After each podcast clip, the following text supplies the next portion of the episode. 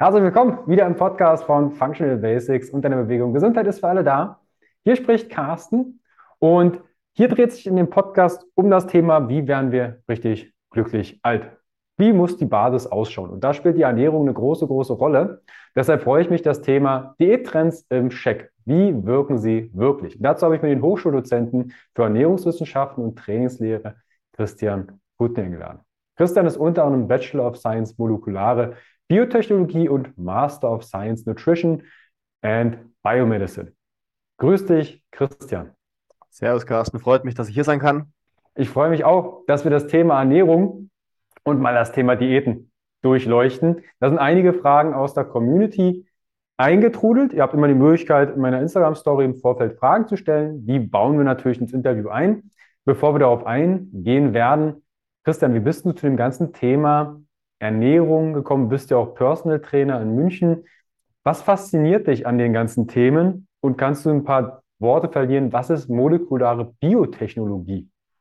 Gerne. Ursprünglich war das Thema Ernährung und Sportwissenschaften eigentlich gar nicht so auf meinem Plan. Ähm, ich bin eigentlich auch nach München gezogen, um eben molekulare Biotechnologie zu, äh, zu studieren, weil ich tendenziell eher in dieses Forschungsgebiet der Krebsforschung gehen wollte. Und unter molekularer Biotechnologie kann man sich eigentlich einen Studiengang vorstellen, der ähnlich aufgebaut ist wie Biochemie. Das heißt, man beschäftigt sich mit den ganzen biochemischen Prozessen in Organismen, in Zellen, äh, mit Gentechnik und ja, eben auch mit Physiologie und auch das Ganze so ein bisschen mehr in die Richtung der industriellen Anwendung. Das ist vielleicht der große Unterschied zur Biochemie. Und ich habe dann aber im Verlauf vom Studium und nach dem Studium in einem Praktikum gemerkt, dass das Ganze nicht so meins ist, weil eben in der Forschung, in der Pharmaforschung ähm, vor allem der Fokus auf Therapie liegt. Das heißt, sobald eine Krankheit überhaupt erst entstanden ist, eine Therapie anzusetzen. Und das ist natürlich gut und auch wichtig, aber für mich persönlich ähm, ist es doch angenehmer, schon im Vorhinein Präventivmaßnahmen zu ergreifen. Und wir haben natürlich auch vieles gelernt, was verschiedene Krankheiten angeht.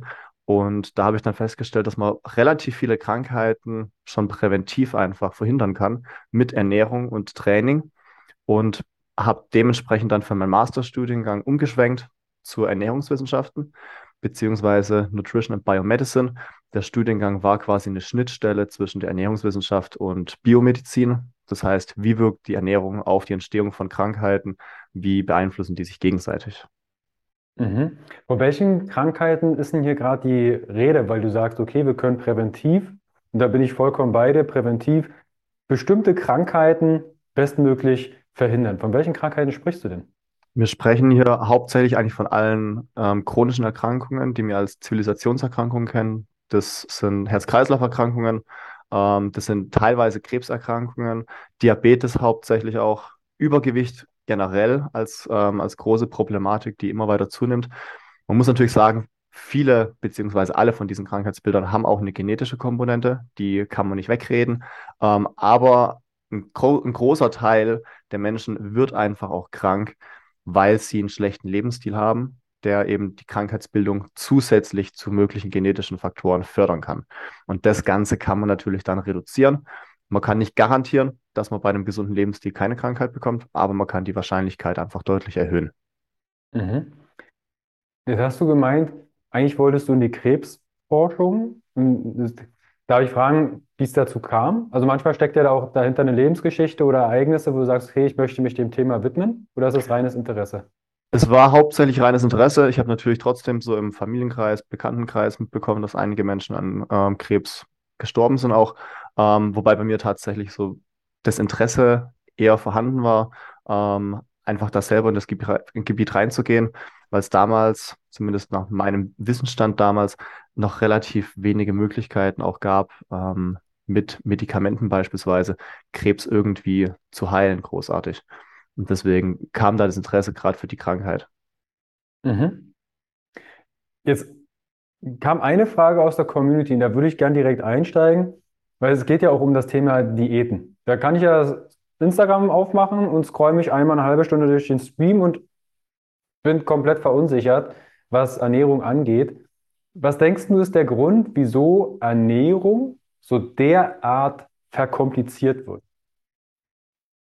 Also ich denke, viele, viele machen ja ähm, gerade bei Social Media ähm, die Tatsache verantwortlich, dass man aus Ernährung natürlich auch wahnsinnig Kapital schlagen kann. Das heißt, je komplizierter irgendwas dargestellt wird und wenn dann eine einfache Lösung für dieses erzeugte Problem dargestellt wird, kann man natürlich Geld damit verdienen. Ich glaube gar nicht, dass es zwingend daran liegt, dass Menschen mit Absicht die Ernährung kompliziert darstellen, um dann Geld damit zu verdienen. Ähm, ich glaube, dass tatsächlich viele Coaches, viele Trainer, ähm, teilweise viele Ärzte auch selber einfach nicht so richtig durchblicken in diesem ganzen Ernährungsdschungel, weil weil es relativ kompliziert ist. Die ganzen biochemischen Mechanismen sind kompliziert. Ähm, viele Studien widersprechen sich auch gegenseitig. Das heißt, es ist auch für Experten relativ kompliziert, ähm, wirklich detailliert durchzublicken. Ähm, einen großen Einfluss hat, glaube ich, die Tatsache, dass wir als Menschen generell immer versuchen, irgendwelche Abkürzungen zu finden. Ähm, nicht unbedingt nur bei der Ernährung, auch beim Training, auch bei Finanzen, egal, egal wo. Ähm, wir versuchen Abkürzungen zu finden. Und wenn wir das Gefühl haben, wir können eine lange Diät verkürzen, indem wir zum Beispiel einfach nur Kohlenhydrate reduzieren oder zum Beispiel Lebensmittel XY reduzieren, ähm, dann ist es für uns deutlich attraktiver, als zu sagen, wir müssen da jetzt durch, wir müssen ein konstantes Kaloriendefizit fahren über mehrere Monate, ähm, ziemlich monoton das Ganze gestalten. Da ist, da ist kein, kein wirklicher Zauber dahinter. Wenn wir sagen, wir haben eine magische Methode, ähm, das spricht uns einfach generell mehr an. Und das ist, wie gesagt, nicht nur auf die Ernährung bezogen, sondern ich glaube, auf viele, auf viele Lebensbestandteile kann man so ein, so ein Prinzip übertragen. Und dann zusätzlich kommt natürlich noch hinzu, wenn jemand mit einer bestimmten Methode abgenommen hat, beispielsweise, ähm, dann ist man in der Regel auch von dieser Methode sehr stark überzeugt. Und dadurch entstehen dann diese unterschiedlichen Lager. Manche Menschen nehmen mit Low Carb sehr gut ab und sind dann wahnsinnig davon überzeugt. Manche nehmen mit Low Fat ab und sind davon überzeugt. Und dann verfestigen sich die Fronten, weil die Personen mit der entsprechenden Methode abgenommen haben und mit der anderen Methode vielleicht keinen Erfolg hatten. Und so wird es dann natürlich dann auf Social Media auch weitergetragen. Methode XY ist besser als die andere Methode. Und ähm, ich denke, das verfestigt so ein bisschen die Fronten auch. Ähm, und wie gesagt, der Zauber, der dann bei diesen einzelnen Methoden mitschwingt durch verschiedene ähm, Mechanismen, warum diese Diät überhaupt funktioniert, ähm, setzt dem Ganzen noch so eine kleine Krone auf. Mhm. Was sind da so Dinge, die dir vielleicht sogar aufstoßen? Also ich, ich mache Social Media auf und da gibt es manchmal so Posts, aber auch Kanäle, wo ich so latenten Bluthochdruck bekomme, weil ich denke, wenn es das nicht gäbe, mal angenommen, wäre die Ernährung für manche viel einfacher. Ja. Ähm, gibt es da Sachen, wo du selbst sagst, was zur Hölle, wir haben 2022, ähm, wieso ist das noch nicht weg? Ähm, also der, der Standard, der sich ja eigentlich seit 100 oder 200 Jahren teilweise durchzieht, ähm, ist ja immer noch der, die Low-Carb-Bewegung oder auch Keto-Bewegung. Soll gar kein Low-Carb-Bashing sein. Es funktioniert super. Keto funktioniert auch super. Ähm, was, wo ich den latenten Hochdruck bekomme, ähm, ist, wenn die Kommunikation falsch ist. Natürlich kann ich sagen, Low Carb funktioniert super, ähm, weil wir erzeugen dadurch ein Kaloriendefizit. Was gar nicht geht, ist zu sagen, Low Carb funktioniert super, weil dadurch Insulin reduziert wird und dadurch dann die Fettverbrennung auf Hochtouren läuft. Das ist dann wieder ähm, die Methode, die zwar funktioniert, aber einfach so kommuniziert, dass wir komplette, ähm, ja, komplette Fehl, Fehlverhalten hier aufstellen. Ähm, wo, wo wir dann einfach wieder dadurch erzeugen, dass die, dass die Verbraucher, die die Diät durchführen, ähm, komplett verwirrt sind. Das heißt, alles, was mit Low Carb zu tun hat und was einfach schlecht kommuniziert ist, ähm, führt bei mir zu einem latenten Bluthochdruck. Aber kannst du da einmal Klarheit reinbringen? Weil diese, diesen Ausspruch, ne, weniger Insulinausschüttung, mehr Fettverbrennung und Co., ich glaube, das hat jeder schon irgendwo mal gehört. Ja. Ähm, wenn das nicht so funktio funktioniert, wie würdest du es denn dann erklären? Also ich, großes Problem ist, glaube ich, auch gerade bei der Biochemie. Ähm, man stellt sich den Körper oder viele Mechanismen im Körper wie so ein, wie so ein Lichtschalter vor. Entweder der Lichtschalter ist an oder er ist aus. Und das denken viele auch beim, beim Insulin beispielsweise. Wir wissen, dass Insulin die Wirkung hat, dass es die Fettverbrennung reduziert und den, Fett, äh, den, den Fettaufbau erhöht. Aber es ist eben kein Lichtschalterprinzip, dass, wenn ich Kohlenhydrat esse, der Lichtschalter auf angeknipst ist und jetzt die Fettverbrennung, äh, die, die Fett, Fettverbrennung quasi gestoppt ist und der Fettaufbau auf Hochtouren läuft, sondern es ist einfach nur ein kleiner, ein kleiner Shift in dieser Balance, die normalerweise stattfindet. Das heißt, die Fettverbrennung ist ein bisschen reduziert, der Fettaufbau ist ein bisschen erhöht. Ähm, aber es gibt natürlich neben Insulin noch wahnsinnig viele andere Hormone, ähm, ganz viele andere Einflussfaktoren, die auch die Fettverbrennung und den Fettaufbau mitregulieren. Das heißt, wir schauen meistens hier eigentlich nur aufs Insulin, was vielleicht ein kleiner Bestandteil in dem ganzen Großen ist. Was einen viel größeren Einfluss hat, ist nämlich einfach die Kalorienmenge insgesamt, die wir konsumieren. Ähm, unabhängig davon, ob ich Kohlenhydrate esse, wenn ich zum Beispiel nur Fett essen würde, dann würde ich auch, wenn ich einfach extrem viel Fett esse, auch die Fettverbrennung reduzieren und den Fettaufbau auch wieder erhöhen. Ähm, das heißt, der Körper realisiert natürlich auch, wie viel Energie kommt überhaupt rein. Und dann ist es erstmal egal, ob es aus Kohlenhydraten, Fetten oder Proteinen ist. Ähm, es, wir, wir, können hier nicht einfach nur auf einen kleinen Mechanismus schauen, sondern der Körper funktioniert, was die Ernährung angeht, eben als ein Ganzes. Und das ist ein großes Problem ähm, bei Menschen, die Biochemie studiert haben, ähm, wo ich mich auch so ein bisschen eben da, dazu zähle, dass wir einfach versuchen, einzelne Mechanismen zu nehmen, einzelne Hormone beispielsweise und deren Wirkung über alles stellen, ähm, ohne, ohne den Rest letztlich mit zu betrachten. Und mhm. vielleicht dazu abschließend noch, wenn wir, wenn wir sagen, Kohlenhydrate führen zu einer Insulinausschüttung und Insulin macht uns dick, würde das ja bedeuten, dass alle Menschen, die viele Kohlenhydrate essen, dick sein müssten. Ähm, wenn wir uns die ärmsten Länder anschauen, in denen die höchsten Mengen an Kohlenhydrate konsumiert werden, wo 70 bis 80 Prozent der Energie aus Kohlenhydrate kommt, das sind die Länder, in denen wir das geringste Übergewicht haben. Bei uns beispielsweise nimmt der Kohlenhydratkonsum insgesamt ein bisschen ab, dafür wird mehr Fett konsumiert. Bei uns sieht man das Gegenteil. Das heißt, hier nimmt einfach das Übergewicht und Adipositas weiter zu. Und das hat nichts mit den, äh, mit den Kohlenhydraten und nichts mit dem Insulin zu tun, sondern einfach dadurch, dass wir mehr Energie zu uns nehmen und weniger Energie verbrauchen. Mhm. Also egal welchen Namen wir da vorpacken, Low Carb, High Carb, Low Fat, High Fat oder Proteine oder Weight Watcher oder was auch immer, am Ende höre ich raus, Zuhörer und Zuhörerinnen wissen das sicherlich jetzt schon, weil es war häufig, es ist immer die Kalorienbilanz. Genau. Und natürlich ist es charmant zu sagen, okay, ich meide jetzt mal weißen Haushaltszucker und dann fallen vielleicht ein paar Convenience Foods oder Fast Food Sachen weg, aber am Ende landest du in einem Defizit. Wenn du sagst, der Stoffwechsel ist kein Lichtschalter, ich stelle mir das gerade so vor wie so ein Dimmer. Das ist immer so, der Körper versucht eine Balance herzubekommen und ich nehme auch wahr, dass das Thema Heißhungerattacken oder Blutzucker dennoch, je nachdem, in welche Ecke man Social Media schaut, immer mal wieder ein Thema ist. Und dann tackern die sich einen, ich bin ehrlich, ich habe das auch schon gemacht, tackern die sich halt ein Blutzuckermessgerät an den Arm und versuchen auf Biegen und Brechen den Blutzucker gerade zu halten. Wo siehst du denn da diesen Trend, das Thema Blutzuckerkontrolle? Mm, ich, ich glaube, mit dem, mit dem Ausdruck auf Biegen und Brechen hast du schon so einen wichtigen Punkt angesprochen, weil ähm, an sich ja, unsere Ernährung hat einen Einfluss auf den Blutzuckerspiegel und der Blutzuckerspiegel kann auch, wenn er in die Extreme ausschlägt, natürlich unser, unsere Sättigungshormone und die Hungerhormone mit beeinflussen und damit natürlich auch die Kalorienzufuhr mit beeinflussen. Ähm, aber ich glaube, dieses auf Biegen und Brechen, also wenn man alles versucht, wirklich strikt zu kontrollieren, das führt natürlich auch in gewisser Weise zu einem Stress, den man sich selber macht.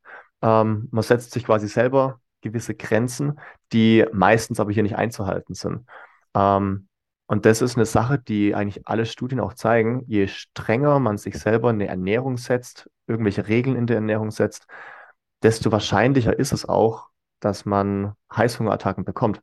Das heißt, wenn man sich selber beispielsweise auf Biegen und Brechen Kohlenhydrate verbietet, ich denke, die Erfahrungen haben vielleicht viele schon gemacht wenn man einfach zum Test mal eine Low-Carb-Ernährung macht, dann hat man von einem Tag auf den anderen auch deutlich mehr Lust auf Kohlenhydrate und auf süße Lebensmittel. Wenn man Zucker ähm, verbieten will für sich selbst, hat man viel mehr Lust auf Zucker. Und das ist bei allen Ernährungstrends der Fall. Das heißt, wenn ich mir selber was verbiete oder wenn andere mir was verbieten, dann habe ich natürlich mehr Interesse, so ein Lebensmittel dann auch zu mir zu nehmen. Ähm, und da sehen wir tatsächlich einfach eine, eine Konstanz in den, in den Studienergebnissen, sobald wir uns mehr einschränken, wird es deutlich schwieriger, das alles durchzuführen. Und ich glaube, wenn man den Fokus einfach wirklich auf den Blutzuckerspiegel legt mit solchen Messgeräten, ähm, dann kann das einen auch mit der Zeit verrückt machen. Und letztendlich auch wenn ich meinen Blutzuckerspiegel weiß, ändert es nichts an der Tatsache, dass ich darauf achten muss, einfach weniger Kalorien zu mir zu nehmen. Mhm. Wie entsteht denn dann Heißhunger? Also, weil manche schauen ja dann, okay, das kam auch aus, ähm, aus der Community die Frage, Heißhunger. Woran kann es liegen? Was kann ich tun? Es ist natürlich eine Sache, die ähm, bei vielen erstmal individuell unterschiedlich ist.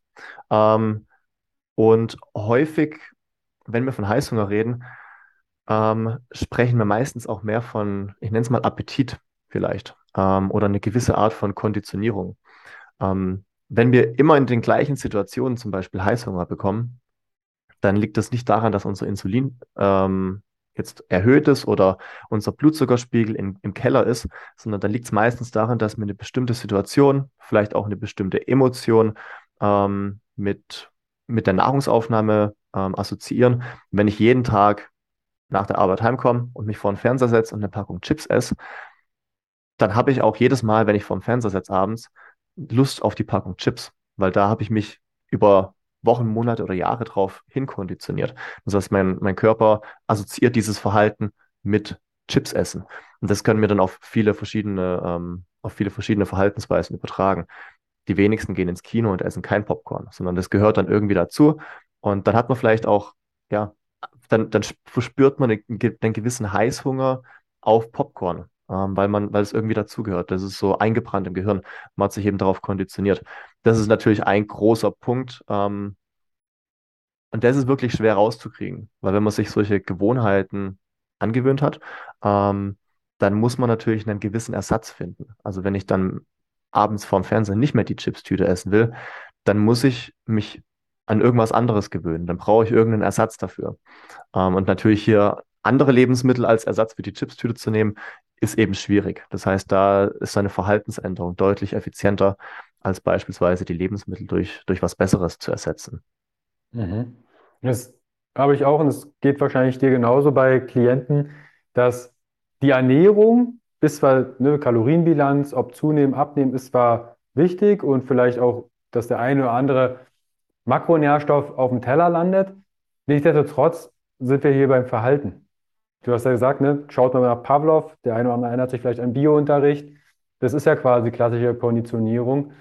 Hast du da vielleicht einen Impuls, wie ich solch ein Verhalten, wenn mir das einmal bewusst geworden ist, warte mal, Heißhunger, immer wenn ich zum Beispiel nach Hause komme, belohne ich mich mit einem Stück Schokolade. Jetzt ist die Schokolade nicht da, oh, da wäre ich grantig und äh, krieg Heißhunger. Ähm, hast du da einen Impuls, wie ich so ein Verhalten vielleicht bestmöglich angehen kann und verändern kann?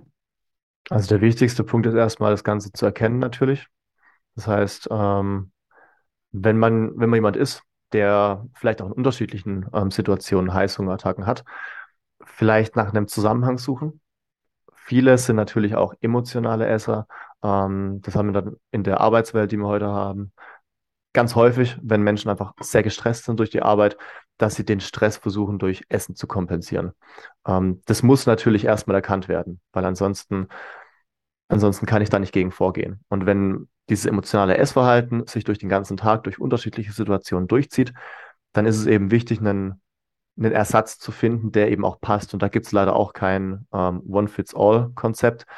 Ähm, für die Person, die vielleicht nach Hause kommt und erstmal Schokolade isst, könnte man einen Vorschlag machen, dass sie zum Beispiel von der Arbeit erstmal zum Sport geht ähm, und nach dem Sport dann sich, die an, sich angewöhnt, vielleicht einen Proteinshake oder ähm, einen Obstteller zu konsumieren.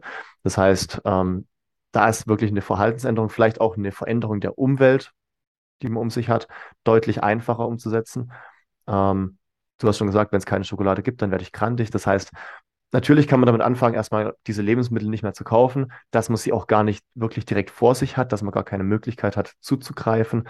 Ähm, kann dann natürlich auch wieder dazu führen, dass man vielleicht einfach extrem Heißhunger bekommt. Wenn ich das kleine Stück Schokolade nicht bekomme, dann habe ich richtig Lust auf Schokolade, was dann so weit kommen kann, dass die Leute losgehen und sich Schokolade kaufen und dann die ganze Tafel essen. Das heißt, es ist, es ist wirklich sehr individuell ähm, und ich würde es tatsächlich einfach situationsspezifisch machen. Man braucht einen Ersatz, der mindestens genauso gut ist. Es ist nicht hilfreich zu sagen, ähm, statt der Schokolade ist halt ein Apfel, weil Das weiß jeder, das hat jeder schon mal gehört, das macht aber keiner. Wir können ein, Konzept eigentlich nur verändern, wenn wir eine bessere Alternative dafür liefern. Und da muss man dann wirklich schauen, was ist in der Person wichtig? Ähm, wie, oder wie wichtig ist ihr vielleicht auch eine Verhaltensänderung? Da geht es dann ums Thema Prioritäten und ähm, was sind die Lebensumstände überhaupt? Hat die Person überhaupt die Chance, nach dem Arbeiten direkt in Sport zu gehen oder muss sie vielleicht heim und kochen für die Kinder? Ähm, da muss man Mhm. generell einfach so ein bisschen ähm, einfach vielleicht von oben mal aufs, aufs eigene Leben schauen und, ähm, und schauen, was sind, was sind meine Prioritäten? Wo kann ich überhaupt was ändern? Ähm, muss ich es vielleicht ändern oder ist es vielleicht auch nur ein kleiner Punkt? Das ist auch eine ganz wichtige Sache. Wir versuchen, wie gesagt, immer über Abkürzungen zu arbeiten und versuchen dann solche kleinen Punkte zu ändern. Wenn ich nach dem Arbeiten ein Stück Schokolade esse, dann ist das ja an sich kein großes Thema. Ich kann auch jeden Tag meine Schokolade essen. Ähm, vielleicht ist es wichtiger, andere Sachen zu ändern, dass ich einfach dann trotz der Schokolade in mein Kaloriendefizit komme. Und dann ist das nämlich gar kein großes Problem mehr. Das heißt, man muss sich auch die Frage stellen, muss ich überhaupt gewisse Dinge ändern? Mhm. Wenn wir uns so die, ich sag mal, die Deutschen anschauen, du hast ja gesagt, ne, vorhin, da wo viele Kohlenhydrate zum Beispiel verzehrt werden, sind eher die ärmeren Länder, wo wir gar nicht das Thema Übergewicht haben. Wieso hat oder hat Deutschland so viel adipöse Menschen? Ich habe selbst in der Sporttherapie damals eine Kindergruppe gehabt von der Uni Leipzig, ähm, die adiposi adipös waren. Und wieso haben wir da so ein Thema? Wo ist der Knackpunkt, wenn es die Schokolade Ähm, nicht ist? es, es gibt so einen, so einen, so einen netten Spruch, der heißt Ancient Mind in a Modern Environment. Das heißt, wir haben quasi noch unseren, unseren veralteten Geist, ähm, haben aber ein komplett modernes Umfeld. Das heißt, unser Körper ist ja eigentlich auch darauf ausgelegt, Energie aufzunehmen aus der Nahrung und möglichst effizient zu speichern im Körperfett, evolutionär bedingt, weil es da einfach wichtig war fürs Überleben. Ähm, und damals gab es einfach nicht diesen ähm, Kalorienüberschuss überall. Wir haben, wir hatten nicht die Möglichkeit, ständig Nahrung zu haben. Und jetzt haben wir überall den Zugang zur Nahrung, günstige Nahrung in Deutschland auch, ähm, hochkalorische Nahrung. Das heißt, wir haben viele, viele verarbeitete Lebensmittel. Ähm, das heißt, es macht, es macht uns einfach viel einfacher, günstig, schnell an Kalorien zu kommen. Dann kommt eben dazu dieses konditionierte Verhalten, vielleicht aus emotionalem Stress, dass man dann noch eher dazu greift. Zusätzlich haben wir den, ähm, den Umstand, dass natürlich die Lebensmittelindustrie natürlich auch verkaufen will. Das heißt, ähm, gerade verarbeitete Lebensmittel werden auch so hergestellt, dass sie natürlich sehr gut schmecken. Das heißt, wir haben in der Regel eine Kombination aus Zucker, Fett und Salz. Ähm, die drei Faktoren zusammen führen schon mal zu einer Geschmacksexplosion bei uns. Wenn wir jetzt noch ähm, Geschmacksstoffe reinmischen und irgendwie Zusatzstoffe, können wir die Konsistenz ändern und das ganze Mundgefühl noch verbessern, was einen Dopaminausstoß hervorruft. Das heißt, wir haben einfach ein, ja, ein Umwelt, eine Umwelt, die Übergewicht begünstigt und gleichzeitig auch wieder so ein bisschen aufgrund von unserem Arbeitsalltag ähm, reduziert sich einfach stark die körperliche Aktivität. Ähm, es gibt die offiziellen Empfehlungen, 150 Minuten pro Woche Sport, moderate Intensität. Das schaffen die wenigsten. Also es wären fünf Tage mit 30 Minuten Sport, da kann jeder überlegen, ob er das schafft. Ähm, auf die wenigsten trifft es zu. Das heißt, unser Kalorienverbrauch sinkt und die Kalorienzufuhr steigt, beziehungsweise die Möglichkeit, einfach sehr leicht die Kalorien zu erhöhen, ähm, ist immer gegeben. Und das, das sehen wir auch in anderen Ländern. Das ist nicht nur in Deutschland so. In Amerika beispielsweise ähm, gab es eine Zeit, gerade in der einfach diese ganze Digitalisierung vorangeschritten ist. Da haben die Menschen tatsächlich weniger Kalorien zu sich genommen, wenn man sich die, ähm, wenn man sich verschiedene Studien anschaut. Das heißt, die Kalorienzufuhr ging nach unten, aber das Übergewicht hat trotzdem weiter zugenommen.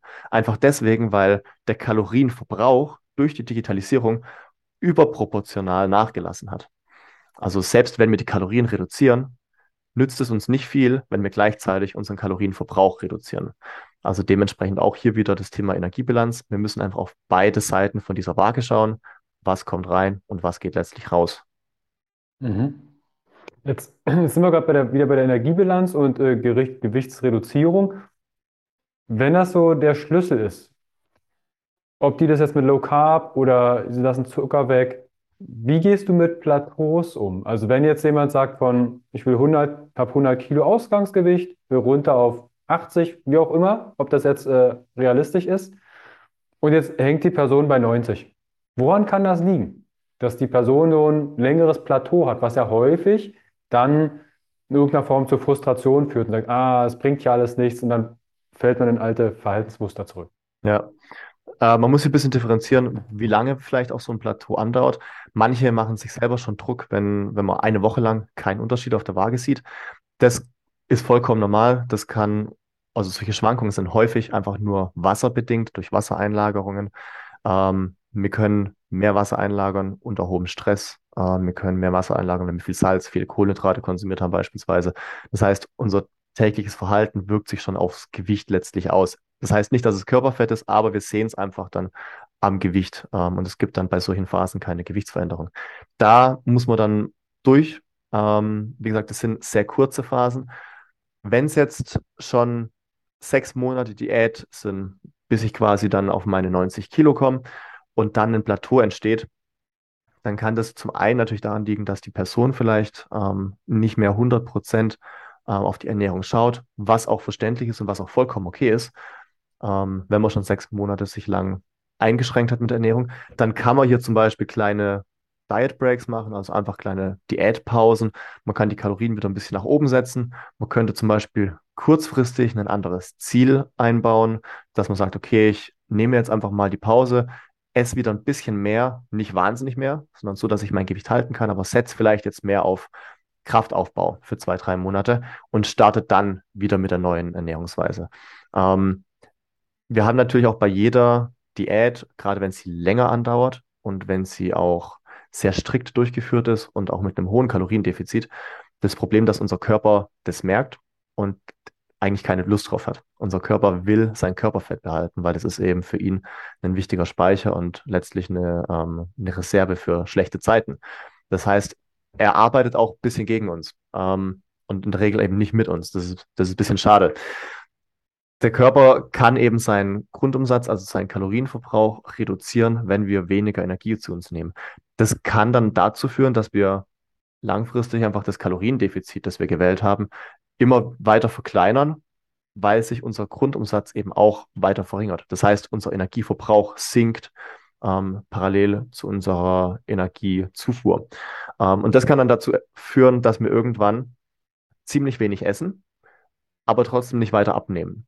Und hier macht es tatsächlich dann auch Sinn, die Diät erstmal zu stoppen und beispielsweise am Muskelaufbau zu arbeiten oder vielleicht erstmal in eine Erhaltungsphase zu gehen und versuchen, die Kalorien stückchenweise zu erhöhen, ohne dass das Gewicht zu stark ansteigt, weil die einzige andere Alternative wäre, die Kalorien noch weiter zu reduzieren.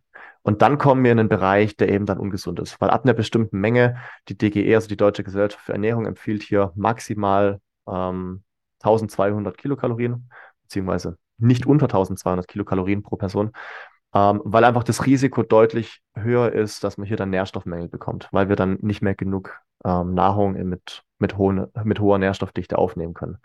Das heißt, Pausen einbauen und auch hier, was ich vorhin gemeint hatte, nicht zu streng zu sich selbst sein. Ähm, es ist vollkommen normal, dass man dann auf ein Plateau kommt und ähm, mit Biegen und Brechen jetzt weiter in die Richtung zu gehen, wenn es ja sowieso noch nicht so richtig funktioniert, ähm, hilft meistens nicht. Das heißt, Plan ändern, vielleicht einen anderen Fokus wählen und später wieder hier weitermachen. Mhm. Das würde also bedeuten, wenn du sagst, die 1200 Kilokalorien, das ist exemplarisch von der Deutschen Gesellschaft für Ernährung, ähm, viele haben überhaupt keinen, keinen Plan, wie viel Energie sie verbrauchen oder benötigen. Sie, sie meinen zwar, ich frage meine Klientinnen und Klienten auch manchmal, hey du, was, was denkst du denn so zu benötigen? Was hast du so für ein Gefühl? Wir alle haben Kilokalorien schon mal gehört.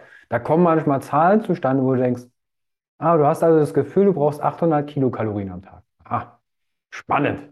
Ja. Oder ähm, wenn Sie schätzen sollen, was denkst du denn, was so eine Handvoll Nüsse hat an Energie? Oder wenn du jetzt, ob das gut oder schlecht ist, ist es gibt keinen guten schlecht. Wenn du ein Nutella-Brötchen isst, dann ist es einfach geil und lecker. Aber wie viel Energie enthält denn das? Und manche haben da überhaupt gar keinen Plan, mhm. wie sie ihre Bilanz quasi täglich füllen. Ähm, du hast gerade die Deutsche Gesellschaft für Ernährung erwähnt. Da gibt es ja auch, ich würde fast sagen, zwei Lager. Die einen die arbeiten halt nach der DGE und dann gibt es welche, die sagen, ist der schlimmste Verein auf der Welt. ähm, wie, wo würdest du die DGE einsortieren? Weil ich sehe es natürlich auch im Social Media, da wird meistens auch auf der DGE rumgeschimpft und rumgehackt. Ja, definitiv. Ähm, also die DGE ist an sich ja auch ein, ein, ein Expertenteam, ähm, die einfach die aktuelle Datenlage auswertet und darauf aufbauend Empfehlungen gibt für die Ernährung, für Energiezufuhr und für Mikronährstoffzufuhr beispielsweise. Ähm, diese, ja, dieses Lager, die gegen die DGE sind, ähm, sehe ich auch immer häufiger, vor allem auch auf Seiten von ähm, Herstellern von Nahrungsergänzungsmitteln beispielsweise, weil häufig behauptet wird, ähm, dass die Empfehlung der DGE einfach nicht dem aktuellen Wissensstand entspricht. Das kann natürlich sein. Ähm, man hat natürlich als so, so eine Gesellschaft die Verantwortung ähm, für die ganze Gesellschaft, also für die gesamte deutsche Gesellschaft. Wenn ich jetzt die Empfehlungen aufgrund von einer oder von zwei neuen Studien ändere, ähm, dann kann es natürlich riskant sein für manche Personengruppen. Dementsprechend muss man das so ein bisschen vor, mit Vorsicht immer genießen. Ähm, es kann sein, dass manche Empfehlungen ähm, vielleicht nicht dem aktuellen Stand entsprechen, aber die Empfehlungen sind mit hoher Wahrscheinlichkeit so gut, ähm, dass wenn man danach lebt, eine, eine sehr gesunde Ernährung hat. Und ich glaube, das ist auch so ein Punkt, den vergessen die meisten, also auch gerade von den ähm, Vertreibern von Nahrungsergänzungsmitteln, die immer auf der DGE rumhacken und sagen, oh, die DGE, die empfiehlt viel zu wenig von Mikronährstoff und Vitamin XY. Ähm, das Problem ist ja, dass der absolute Großteil der Deutschen sich überhaupt nicht an die Empfehlung der DGE hält. Das heißt, so eine, so eine Kritik an der DGE ist eigentlich erstmal nur berechtigt, wenn wir, wenn wir es schaffen würden, dass genug Menschen sich danach ernähren und dann sehen, wie die Gesundheit in der Bevölkerung aussieht. Wenn sich alle danach ernähren und die Bevölkerung wird immer ungesünder, dann können wir sagen, hey, ähm, an den Empfehlungen, da könnte man vielleicht mal was schrauben. Aber aktuell ähm, sieht es so aus, als wären die Empfehlungen für, für die meisten wahrscheinlich noch utopisch. Das heißt, wenn wir jetzt Empfehlungen aussprechen, die noch mehr ähm, Nährstoffe empfehlen, da kommt kein Mensch mehr ran in Deutschland. Ja, also es gibt ja die zehn Regeln von der DGE. Mhm. Schaut die euch mal an und checkt für euch selbst ab, komme ich, mache ich das am Tag? Es geht nicht um Perfektionismus. Es gibt auch mal Tage, wo du vielleicht nur zwei Regeln von den zehn erfüllst. Aber diese fünf Portionen Obst und Gemüse. Ich kenne viele, die essen nicht ausreichend Obst und Gemüse. Und dann kommt jemand her und sagt, ja, die DGE, die Referenzwerte sind ja alle ganz, ganz schlecht. Sicherlich kannst du eine Pille nehmen, aber wenn die Basis nicht stimmt und nicht mal auf fünf, bis, äh, fünf Portionen Obst und Gemüse am Tag kommst, dann macht die DGE ja nichts falsch. Genau. Ja, also dann darfst du dir den Buhmann oder Buhfrau auch mal selber zustecken und sagen, okay, ich suche gerade hier die Abkürzung in Form von einer Pille.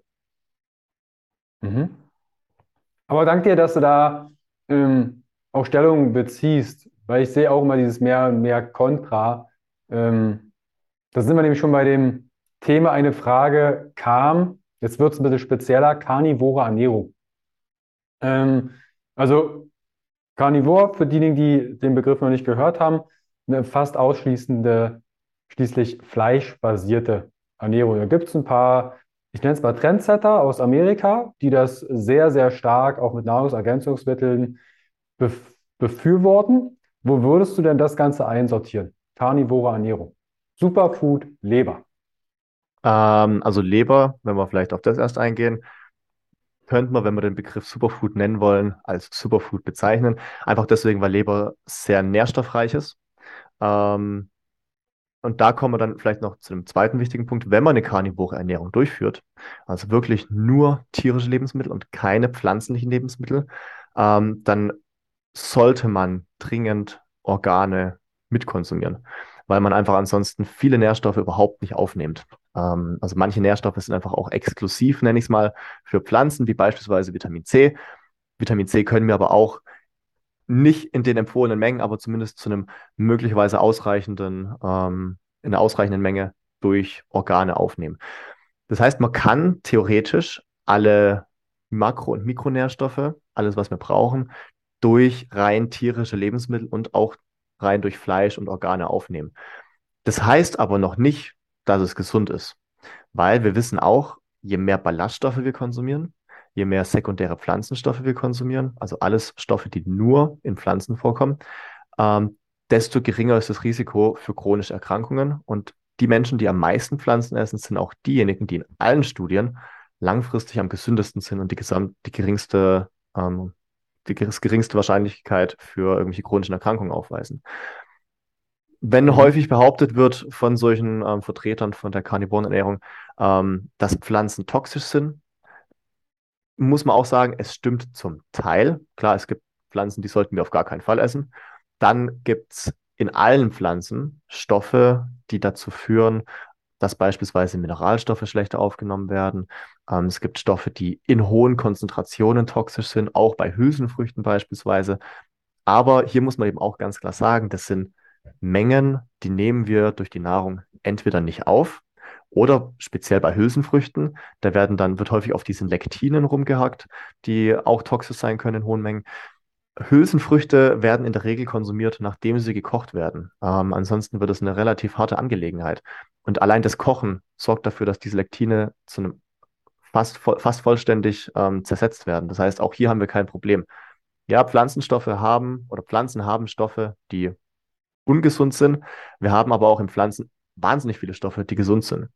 Und wenn wir den Spieß umdrehen, können wir auch sagen, ja, tierische Lebensmittel haben viele Stoffe, die gesund sind, haben aber auch viele Stoffe, die auch ungesund sind.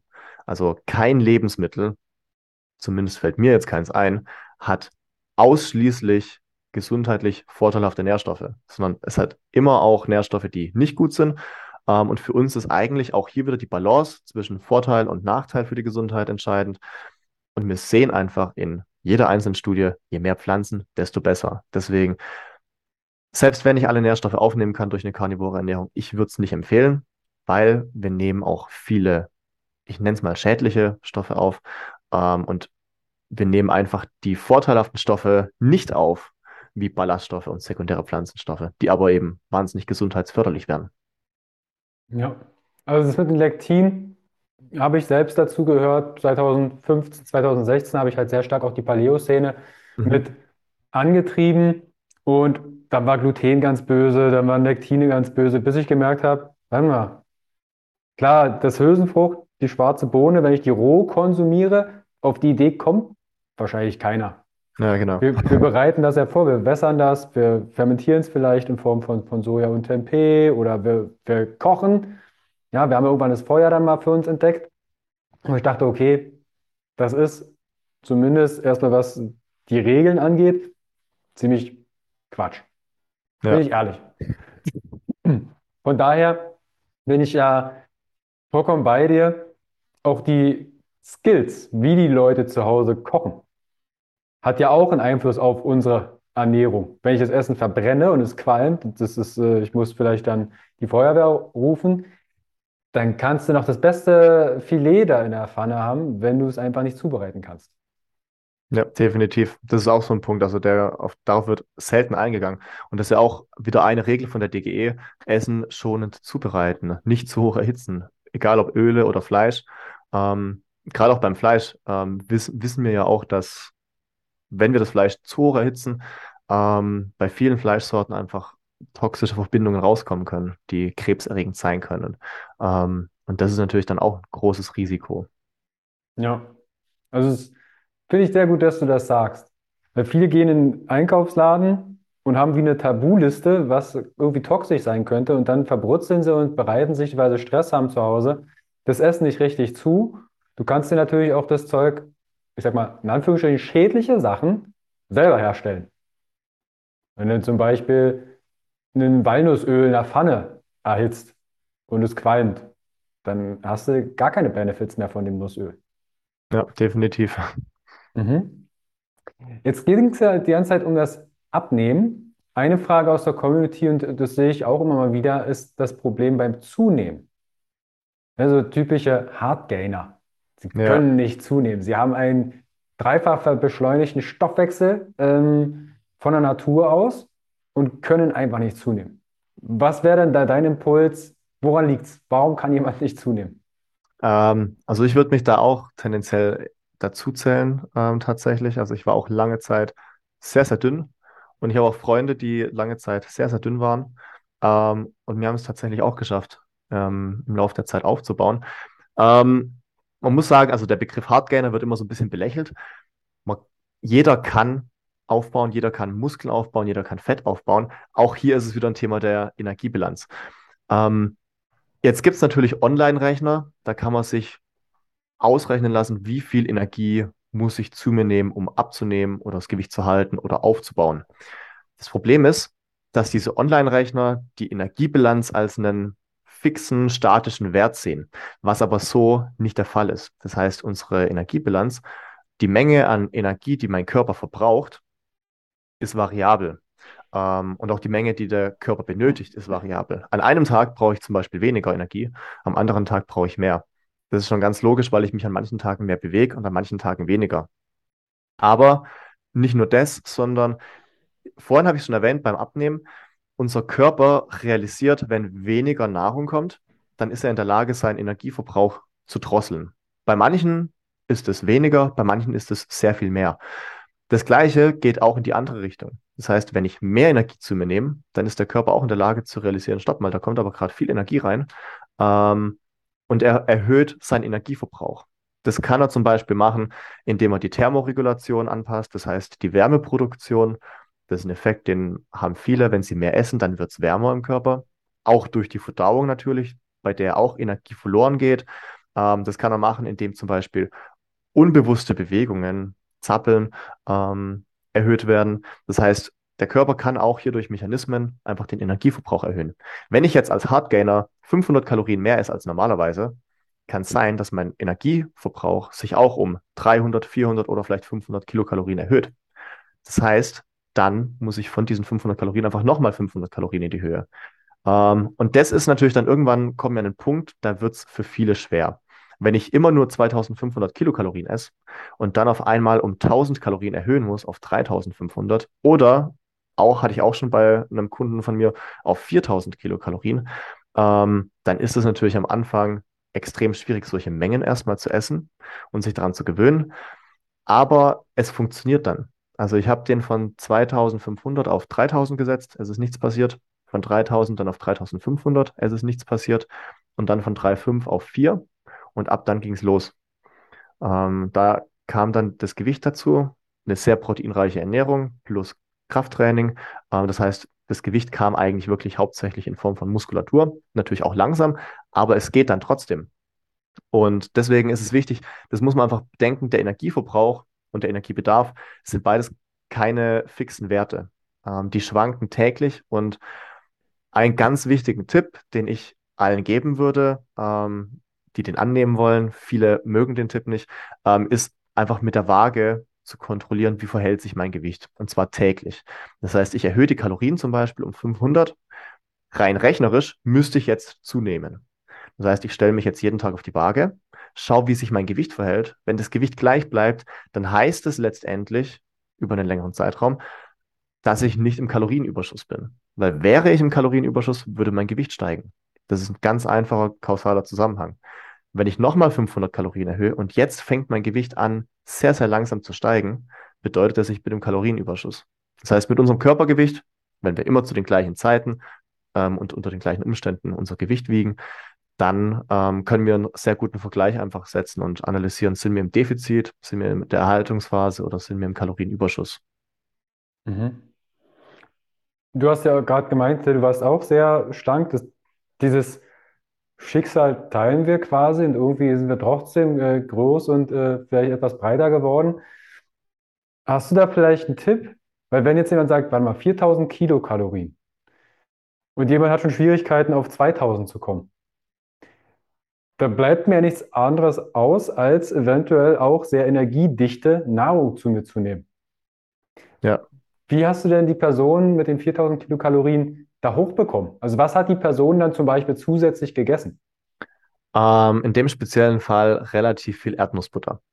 Das heißt, wir können natürlich einerseits Lebensmittel nehmen, die generell fettreicher sind, weil Fett ähm, die höchste Energiedichte hat. Mit Fett können wir super einfach die Kalorien erhöhen. Ähm, da ist es natürlich auch wichtig zu schauen, was für ein Fett ist es. Wir wollen hier auch immer mehr ungesättigte Fettsäuren als gesättigte Fettsäuren. Optimalerweise sollte das Ganze pflanzenbasiert sein. Ähm, man kann aber natürlich auch, und das ist dann wieder so ein, eher eine, eine unbeliebte Aussage, wir können das Ganze auch durch Fastfood und auch durch Süßigkeiten ergänzen.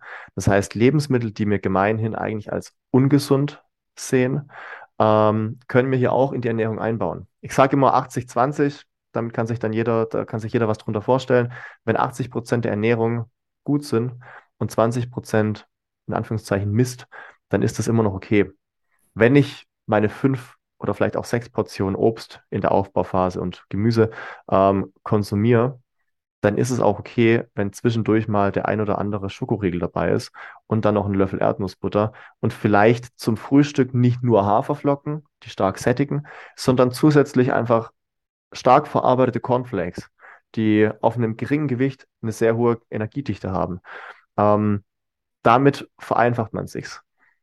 Wenn jemand mhm. wirklich sehr, sehr starke Probleme hat zuzunehmen, dann kann man ganz vereinfacht und mit viel Vorsicht sagen, ähm, mach mal das Gegenteil von jemandem, der abnehmen will.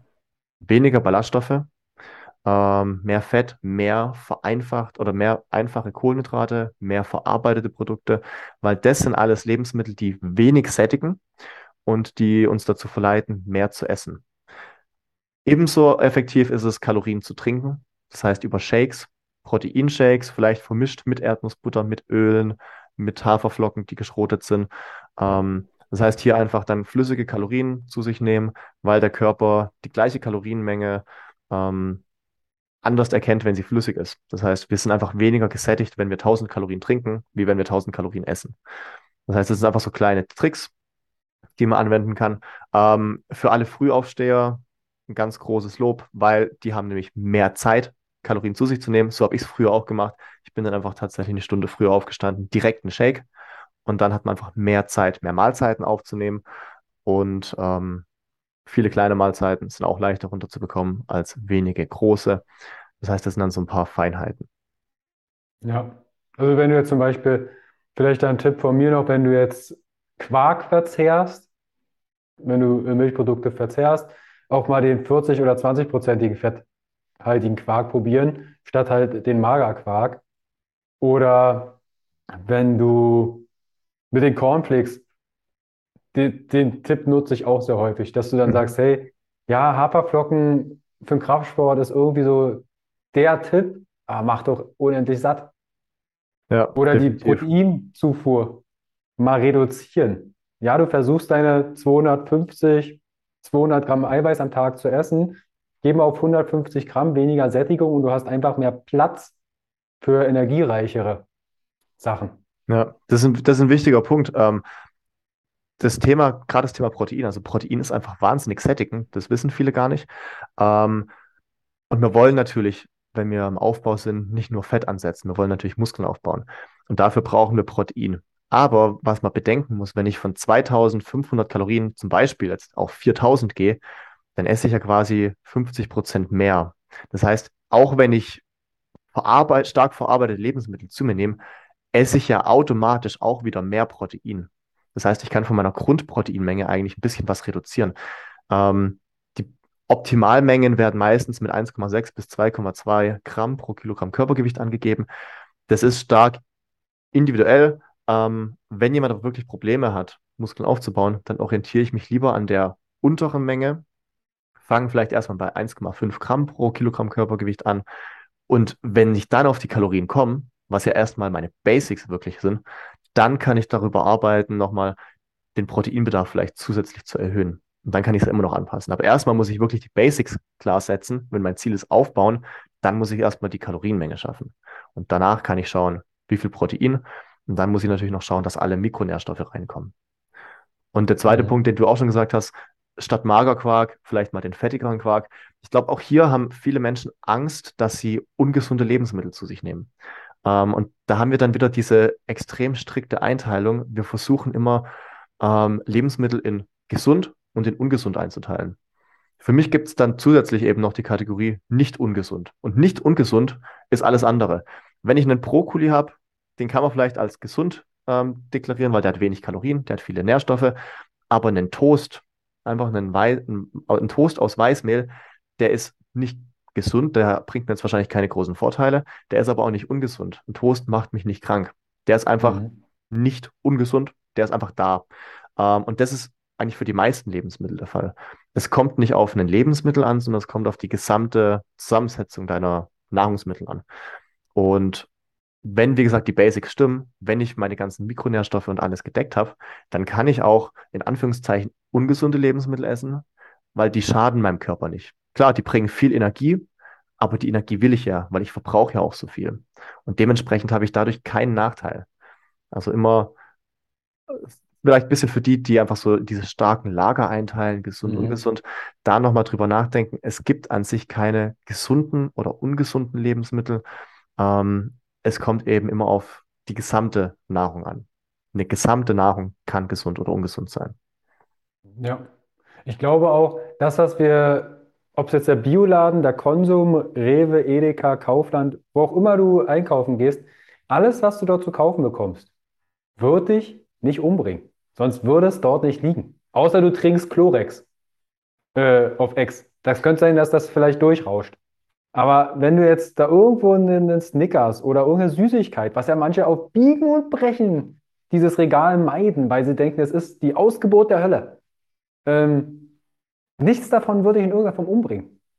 Ich habe in der Massephase damals, viele Jahre her, habe ich ein halbes Toastbrot mit Remouladensoße gegessen. Einfach um Energie zu bekommen um auf meine 4000, 5000 Kilokalorien zu kommen. Manche kriegen da wahrscheinlich, was, da ist ja Gluten drin und oh, Fette und tralala.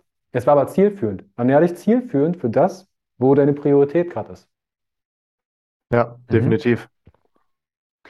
Ähm, da haben wir jetzt sehr viel über das Thema Zunehmen, ist aber auch wichtig, weil manche ja, sind halt durch den Diätwahn, ich sag mal, so aus dem Ruder gelaufen, dass sie auch erstmal wieder lernen dürfen, ich darf essen. Hm. Die letzte Frage aus der Community war unter anderem lokale Fettverbrennung. Begegnet dir vielleicht auch manchmal, Christian? Lokale Fettverbrennung, ist die möglich? Ich möchte nur um meinen Bauchnabel drei Zentimeter im Umkreis abnehmen. Wird schwierig. Ähm, wird sehr schwierig. Wird wahrscheinlich unmöglich sein. Also alle Studien zeigen eigentlich, dass es nicht funktioniert. Ähm, wenn ich versuche, Bauchfett zu reduzieren durch beispielsweise eine extrem hohe Menge an Sit-ups, Crunches oder andere Bauchübungen, ähm, dann werde ich Bauchmuskeln vielleicht aufbauen. Ich werde meine Bauchmuskeln kräftigen. Ich werde deswegen aber nicht mehr Fett verbrennen, weil der Körper gerade bei solchen Krafttrainingsübungen eigentlich kein Fett als Energiequelle nutzt, sondern vor allem Kohlenhydrate. Und selbst wenn wir mit einer Intensität trainieren, bei der er Fette als Energiequelle nutzen kann, dann zieht er die Fette nicht zwingend aus dem umliegenden Gewebe, sondern einfach aus dem ganzen Körper, ähm, aus den Fetten, die im Blut vorhanden sind. Das heißt, wir bauen nicht speziell da Fett ab, wo wir ähm, die Muskeln trainieren. Das Bauchfett ist das, was am schwersten weggeht. Das ist bei den meisten Menschen so. Ähm, manche haben dann vielleicht noch genetisch gesehen einfach das Problem, dass am Rücken mehr Fett ansetzt, bei Frauen häufig Beine und Hüftbereich. Aber alles in der Körpermitte geht einfach als letztes weg. Und da muss man leider auch wieder mit einer Kalorien, äh, mit einem Kaloriendefizit ran. Das heißt, ich kann so viel trainieren, wie ich will. Ich muss halt ins Kaloriendefizit zusätzlich. Ich kann, wenn ich meine 1000 Sit-ups mache, dadurch vielleicht so viel Energie verbrennen, dass ich in ein Defizit komme. Das Ganze ist aber deutlich leichter möglich, ähm, wenn ich nicht 1000 Sit-ups mache, sondern vielleicht zwei, drei Sätze schwere Kniebeugen. Dann verbrenne ich genauso viel Energie, baue aber zusätzlich mehr Muskeln auf, es geht schneller ähm, und auf den Fettverlust hat es den gleichen Effekt, weil ich verbrenne eine gewisse Menge Energie. Und wenn ich ein bisschen auf die Energiezufuhr achte, dann lande ich im Defizit und ähm, werde die Erfolge sehen. Mhm. Cool. Da also ein ernüchterndes Ergebnis. ja, ja, es zieht sich halt durch auch durch die Jahre. Vielleicht ist das irgendwann mal durch, aber ich glaube, mal gucken, wie sich die nächsten Jahre Ernährung des Dschungel verhalten. Wir, wir, wir werden es sehen. Da bin ich nämlich schon fast am Ende und eine Frage, die ich dir jetzt zum Schluss gern stellen würde zum Thema Ernährung und Diäten ist, wenn du ein Schulfach kreieren könntest, was würdest du dort vermitteln und wie würde vielleicht das Fach heißen am Ende? Was würdest du gern Kindern mit auf den Weg geben? Muss nicht mit der Ernährung zu tun haben, Was würdest du gerne in der Schule sehen? Was ich wichtig finde, was vielleicht auch gerade zu der Anfangsfrage nochmal zurückkommt, die wir ähm, gestellt hatten, warum es diesen Ernährungsdschungel überhaupt gibt, ähm, ist, dass wir haben extrem viele Daten über gesunde Ernährung. Wir haben wahnsinnig viele Studien. Die Forschung ist super in dem Bereich. Ähm, es gibt einerseits das Problem, dass entweder das, die Studien nicht verstanden werden, weil die Menschen, die sie durchlesen, ähm, einfach nicht die Kompetenz haben, was auch nicht schlimm ist. Aber das zweite Problem ist, dass viele Menschen, und das sehen wir jetzt mittlerweile zunehmend, einfach solchen wissenschaftlichen Daten und Studien nicht glauben. Ähm, wir haben ja auch die Fälle, dass das dann häufig behauptet wird auf Social Media, wir werden seit Jahren belogen, weil die Milchindustrie bezahlt XY und deswegen wird uns Milch als gesund verkauft. Und das Gleiche ist beim Zucker und das Gleiche bei Gluten, bei tierischen Lebensmitteln, bei pflanzlichen Lebensmitteln. Ähm, ich würde gern sehen, dass Wissenschaft und wissenschaftliche Daten einfach mehr Anerkennung wieder bekommen. Und deswegen würde ich generell so ein, so ein Basics Wissenschaft ähm, Schulfach gerne sehen, wo physikalische Grundlagen, chemische Grundlagen, äh, biologische Grundlagen ähm, erklärt werden, erklärt auch, nicht nur nicht nur auswendig lernen vielleicht, sondern auch auf auf Verständnis gesetzt wird. Warum? Was ist eine was ist eine Studie? Was wird da überhaupt gemacht? Es ist nicht so, dass eine Studie nur dann gut ist, wenn man sie selbst gefälscht hat, ähm, sondern Studien sind ja eigentlich das, das Gleiche, was, was ich bei mir persönlich machen kann, äh, wird bei Studien einfach in großem Maßstab durchgeführt, aber dann eben sehr kontrolliert, sodass ich wenige Einflussfaktoren habe. Das heißt, es ist natürlich viel genauer auf Studien zu hören, ähm, als jetzt nur von Einzelergebnissen ähm, irgendwelche Erfahrungsberichte rauszuziehen oder von Anekdoten zu lernen. Das heißt, das wäre was, ähm, was ich gerne sehen würde. Ob wirklich Ernährung ähm, so richtig mit drin sein muss, frage ich mich manchmal, weil es ist eigentlich gar nicht notwendig, dass jeder wahnsinnig viel Ahnung über Ernährung hat. Ähm, es gibt nämlich die offiziellen Empfehlungen und wenn wir uns nach denen richten, dann ist es egal, ob ich Ahnung von Ernährung habe, dann ernähre ich mich automatisch so, dass ich gesund bin. Ähm, beim Training genauso, wenn ich mich nach den Empfehlungen oder wenn ich nach den Empfehlungen trainiere, wie funktioniert Muskelaufbau, wie funktioniert Fettreduktion beispielsweise, ähm, dann muss ich nicht verstehen, warum das so ist, aber es funktioniert dann trotzdem.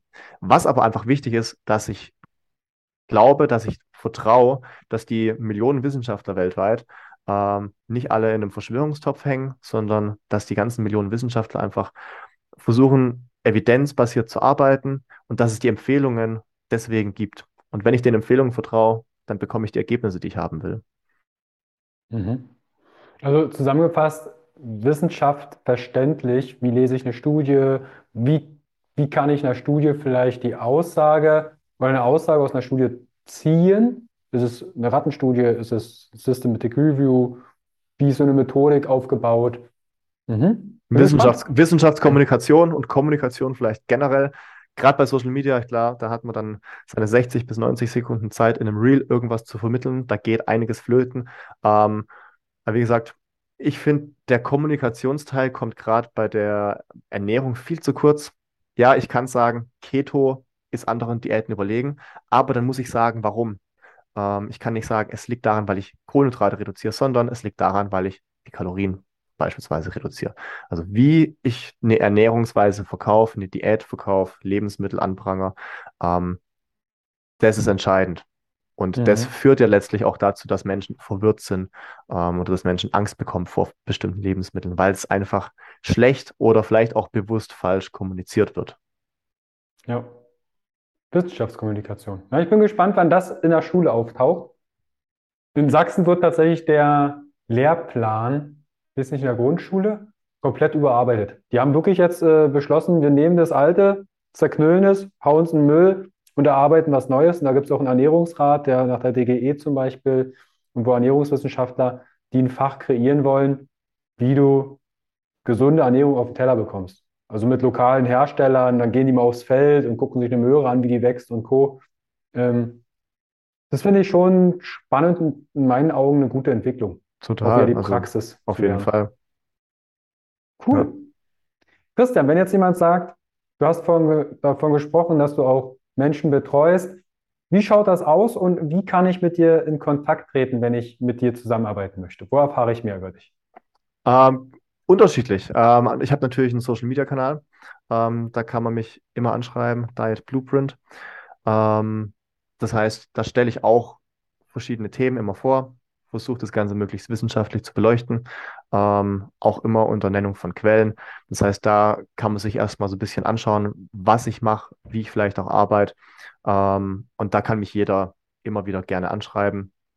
Ähm, ansonsten, wenn ich mit Personen zusammenarbeite, wenn jemand aus München ist, gerne 1 zu 1 Betreuung. Ähm, ich gebe Personal Trainings, wie gesagt, ich gebe Ernährungsberatung, wobei ich beides gerne kombiniere, weil für mich die Ernährung ähm, und das Training eben zusammengehören. Ich kann nicht, natürlich kann ich abnehmen, wenn ich nicht trainiere, aber es ist deutlich effizienter und der Muskelverlust ist deutlich geringer, wenn ich zusätzlich ein Training mache.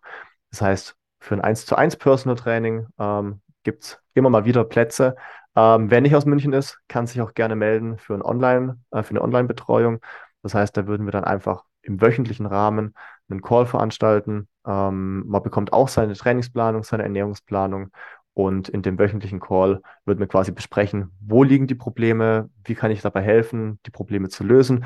Ähm, wir, wir, schauen uns die Trainingstechnik an, wenn, wenn es Videoaufzeichnungen vom Training gibt, sodass wir einfach dann die unterschiedlichen Stellschrauben in diesen wöchentlichen Calls angehen können und damit dann quasi auch über die Distanz ähm, die bestmöglichen Effekte hervorrufen können.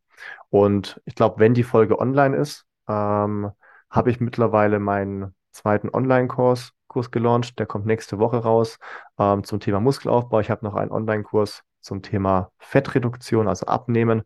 Ähm, ist einfach dann ein Video-Online-Kurs, den man selbstständig durcharbeiten kann, ähm, indem ich in Videolektionen einen Schritt für Schritt eigentlich wirklich durch den Prozess durchnehme. Das heißt, da geht es nicht los mit verschiedenen Diätkonzepten, sondern da arbeiten wir dann dran, was sind die Makronährstoffe, welche Funktion haben sie, wie funktioniert die Energiebilanz und dann geht es in die Umsetzung. Und dann nehme ich die Person bei der Hand in diesem Online-Kurs und man geht alle Schritte einzeln durch, um damit jeder einfach individuell seine eigene Kalorienmenge ausrechnen kann und selber überlegen kann, welche Ernährung beispielsweise für mich auch perfekt wäre.